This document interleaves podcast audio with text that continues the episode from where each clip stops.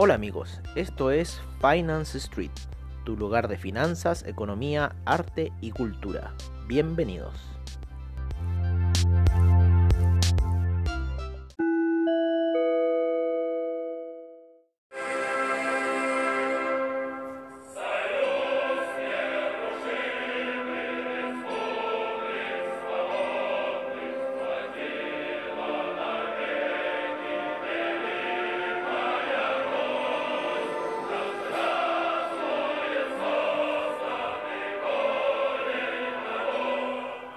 Hola amigos de Finance Street, bienvenidos a esta apertura de mercados, como siempre en nuestro estilo, el de Finance Street, el cual ha empezado bastante violento, por lo menos en el mundo del oro. El mundo del oro se movió bastante, de hecho nos habíamos salido unas operaciones ahí a niveles casi de los... Eh, eh, ¿Cómo se llama? 1829 habíamos cerrado nuestra operación de venta y de repente el oro se manda un latigazo de aquellos que lo llevó aproximadamente a la zona de 1803. Se cayó 20 dólares de un eh, menos de un, de un minuto. Fue una cosa de segundos. De hecho, si vemos la vela de minutos, claro, se dibuja pero eh, fue en realidad una cosa de segundos la caída del el oro. Estaba bueno para poner un, ¿no es cierto? un sell stop. De hecho, había una vela antes ya que lo indicó en la vela de colores a los Oliver Vélez. La caída, ¿no es cierto? Esa, esa regresión y luego la caída fue estrepitosa. En realidad estaba un 0.5, para un 0, para un lote. Hubiera sido una muy bonita jugada. Pero bueno, estamos recién empezando el mercado. Y eh, estamos viendo eh, por ahora el Nasdaq ahí que quiere rebotar, salir de esta caída que tuvo el día eh, viernes.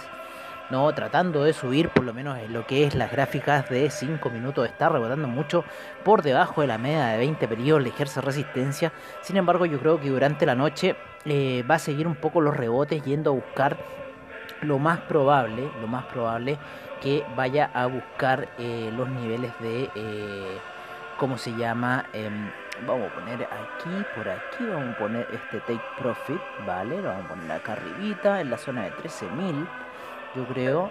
Em, estamos viendo por ahora, ¿no es cierto?, el Nasdaq, eh, que está en las gráficas diarias por debajo de la media de 20 periodos, ¿no?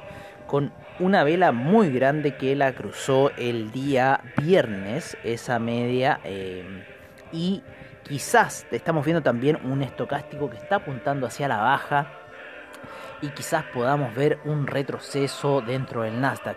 La, la media de 200 periodos está en este minuto en, en los 11.414, que sería bastante bueno que fuera a buscar ese, ese punto, quizás para empezar desde ahí algunas compras y ver qué, qué sucede en esa situación, pero por lo menos para ir a buscar un sell que tenemos muy, muy, muy abajo. Eh, desde las elecciones de Estados Unidos, que fue un error nuestro haberlo puesto, pero bueno Nunca pudimos salir de esa situación y en, al final, bueno, estamos metidos aquí. Y como siempre los mercados son oscilantes, así que cualquier cosa puede pasar dentro de ellos. Pero hasta este minuto el Nasdaq ha empezado, empezó con un ligero gap alcista que nos, que nos blufeó, luego tocó la media de 20 periodos que también nos blufeó en, gráficos de 5 minutos porque estamos más pendientes de 15 minutos o en otras posiciones como la una, una hora que creo que en una hora podría perfectamente ir a buscar la media de 200 periodos. Vale, vamos a poner aquí la gráfica en una hora y tiene harto camino para ir a buscar en 200 periodos. Eh, que está a eso de niveles de eh, los 12.873 para lo que es el Nasdaq, ¿vale? Así que eso es un poco lo que está pasando. En el mundo del criptomercado estábamos viendo la formación de los tres cerritos, la cual hoy día la rompió, ¿no es cierto?, en el Bitcoin y cayó, ¿no es cierto?, hasta niveles de 34.000 para luego en cierta forma estar rebotando y llegar por debajo de la media de 200 periodos en gráficos de una hora. Todavía hay mucha resistencia en el Bitcoin en esta gráfica. Saltamos inmediatamente a lo que fue un poco el criptomercado para eh, ver también el Ethereum que está haciendo también esos tres cerritos después de la salida, después de la caída ¿no? que tuvo eh, la semana pasada. Así que ojo con esta eh, figura técnica que está haciendo en cierta forma el criptomercado. Vamos a ir a ver un poco eh, el tema del criptomercado. Vamos a empezar al revés, ¿no es cierto? Vamos a empezar por el criptomercado hoy día. Nos vamos a ir a nuestro portafolio. y tenemos al Bitcoin en 35.867, al Ethereum en 1.238, al Tether en un dólar, el Polkadot en 17,33, el Ripple en 0.277, Cardano en 0.392, muy, muy buena alza que se ha pegado el Cardano. Eh, estaba en unos eh, podcasts muy atrás, o sea, escuchando unos podcasts muy atrás, cuando el Litecoin estaba en 44 y ahora está en 142,88, ¿qué lo diría? El Chainlink en 23 sigue subiendo disparado. Chainlink 23 había estado en 11 hace 14 días atrás.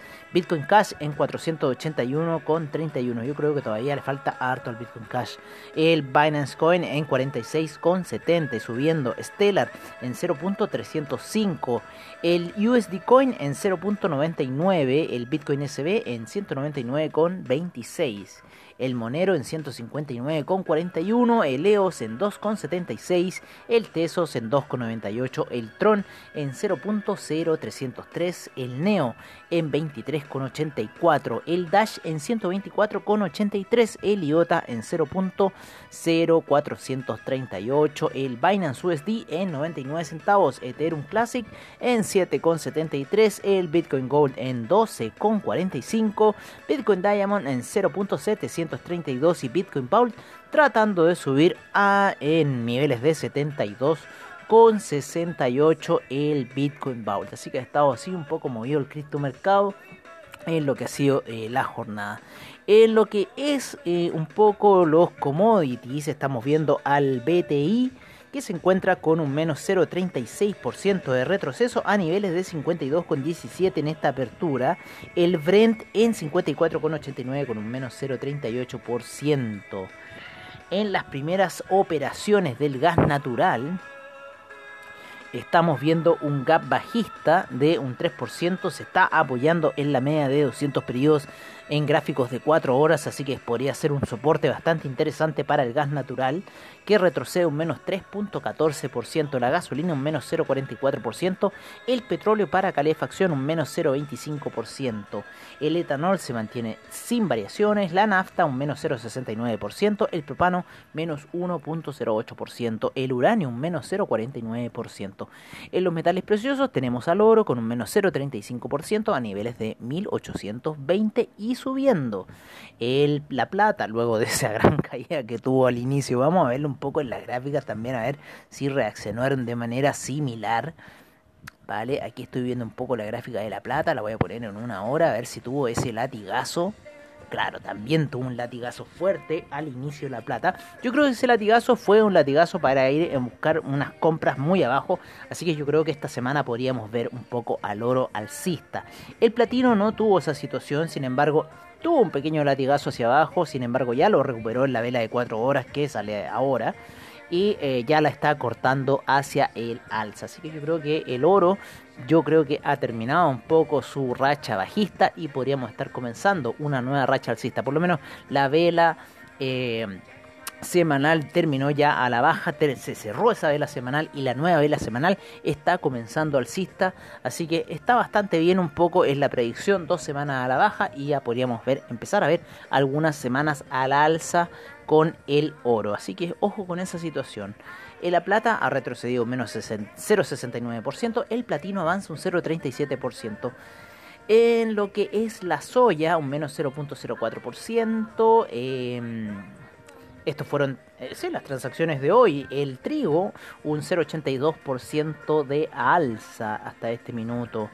Por lo menos todavía no se mueven otros commodities más pero uno interesante es la cocoa que avanzó el viernes un 1.08%, el café un 0.31% ya que hizo una alza y luego una caída, el jugo de naranja retrocedió la semana pasada un menos 1.13%, la avena un menos 0.61% en las primeras operaciones y el maíz un menos 0.80% en sus primeras operaciones, el cobre supuestamente está eh, por lo menos en lo que nos dicta aquí el... déjame buscar lo que nos dicta AVA Trade en este minuto es que el cobre está en 3,58, tocó la media de 200 periodos en gráficos de 4 horas y se encuentra alcista. Por lo menos eh, Trading Economics no nos da una buena eh, referencia con respecto al cobre, parece que todavía no despierta en Trading Economics. Eh, otras situaciones que se están dando, el paladio con un retroceso un menos 0,23% en lo que es esta situación. El rodio tuvo un avance bastante fuerte el día viernes de un 3,45%. Vamos a ver cómo están las divisas, que es lo primero que se mueve dentro del mercado, en el cual estamos viendo al euro en 1.200, 1.207 lo vamos a ver aquí. El euro se encuentra subiendo luego de la caída que, eh, que experimentó. Cayó un poco más el, el, euro. Nosotros no habíamos salido antes positivo. Sin embargo, eh, está ahora retrocediendo y al parecer puede que busque un camino alcista para el día de hoy. El dólar index sigue subiendo, así que está rara esta situación de que el euro esté subiendo y el dólar index también. Aunque al parecer las operaciones del dólar index aún no empiezan, fue el cierre, así que el dólar index al parecer va a empezar con un pequeño gap bajista. Por ahora el euro se encuentra en 1.207, la libra en 1.358, el dólar australiano en 0.769, el neozelandés en 0.712, el yen en 103.85, el yuan en 6.48, el franco suizo en 0.891, el dólar canadiense en 1.276, el peso mexicano en 19.82 en sus primeras operaciones. El dólar index aquí nos está indicando Trading Economics en 90,78. Así que está ligeramente alcista, 90,79 ya. Está subiendo el dólar index, todavía no despierta en la plataforma de AvaTrade. Así que estamos ahí esperando un poco qué va a pasar con la situación. El peso argentino en 85,73, lo más probable que esta semana ya entre a la zona de 86, el real brasilero en 5,29, el peso chileno retrocedió. La semana pasada, terminó cerrando en 734, las deducciones que sacamos nosotros, lo más probable es que vaya a buscar los 760, que está la media de 200 periodos en gráficos de 4 horas, y podría llegar hasta esos niveles ya que hasta este minuto lo que tenía ahorrado por lo menos era un 16% del PIB, quieren llegar a un 18%, son dos puntos porcentuales más, así que es perfectamente que podría ir a buscar el, eh, ¿cómo se llama? El... Ay, déjenme. el... el cómo se llama el dólar peso esa situación así que ahí estamos viendo un poco lo que está pasando eh, veamos cómo está. Bueno, el franco suizo le habíamos dicho, por lo menos aquí los chicos de Trade se encuentran con unas ventas y yo creo que esas ventas van a empezar a activarse ahora que el oro empiece a subir. Así que vamos a ver si el DAX todavía no despierta, debiese tener algunas. El, el Russell 2000 sigue subiendo portentoso. ¿Ah? luego de la caída eh, del día viernes. Vamos a ver cómo están en sus primeras operaciones. El Russell 2000 sigue subiendo, está haciendo un pequeño martillo alcista. Yo creo que va a. Hay una confluencia de medias móviles. Yo creo, yo creo que estamos viendo impulsos bajistas, por lo menos hasta. Recuerden que esta semana tenemos el cambio de mando en Estados Unidos, así que ahí vamos a ver hartas cosas. El Dow Jones también subiendo. Eh, cayendo eh, ligeramente durante la apertura, ahora está subiendo.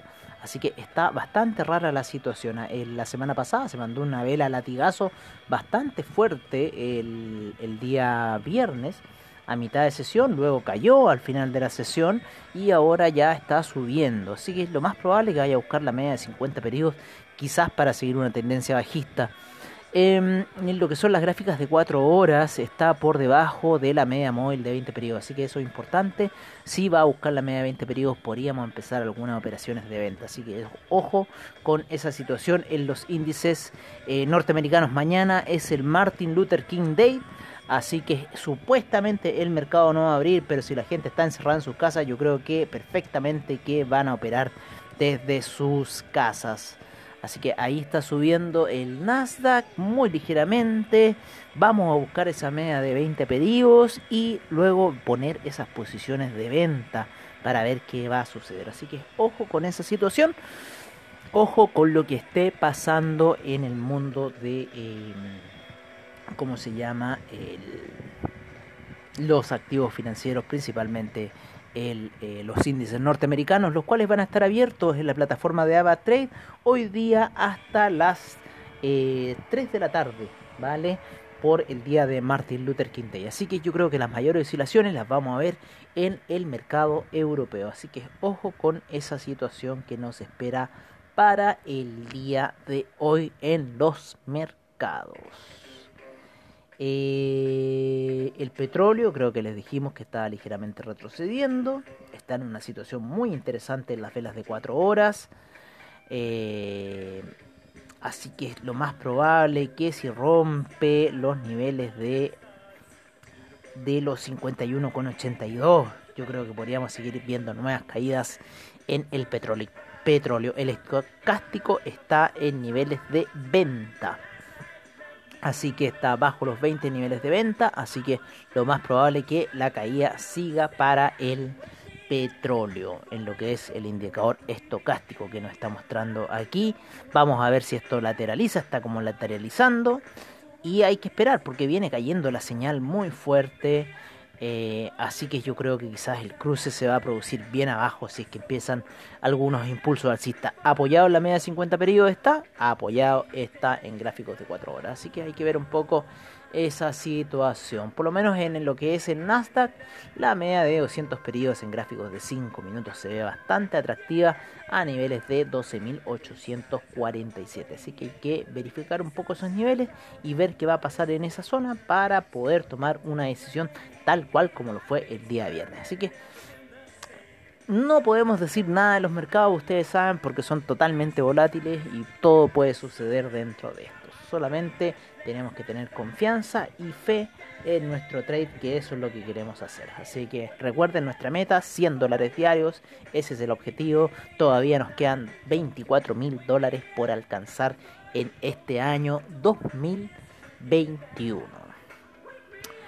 Oye amigos, eso ha sido todo por ahora, es lo que les puedo decir como información financiera hasta este minuto. Espero que tengan un muy buen trade si se van a meter ahí con el mercado chino a las primeras horas de operación.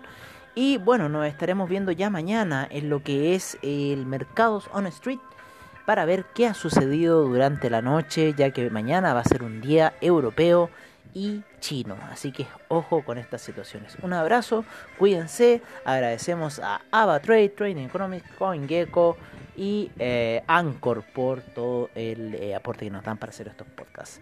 No es mucha gente la que escucha podcasts, eso es una lástima. Mucha gente le gusta ver lo que es Instagram, pero todavía eso es algo que no queremos nosotros hacer. Nosotros nos gusta la modalidad podcast y es un agrado hacerlos para ustedes si nos escuchan en cualquier lugar del planeta que estén. Un abrazo y nos veremos mañana en Mercados on Street.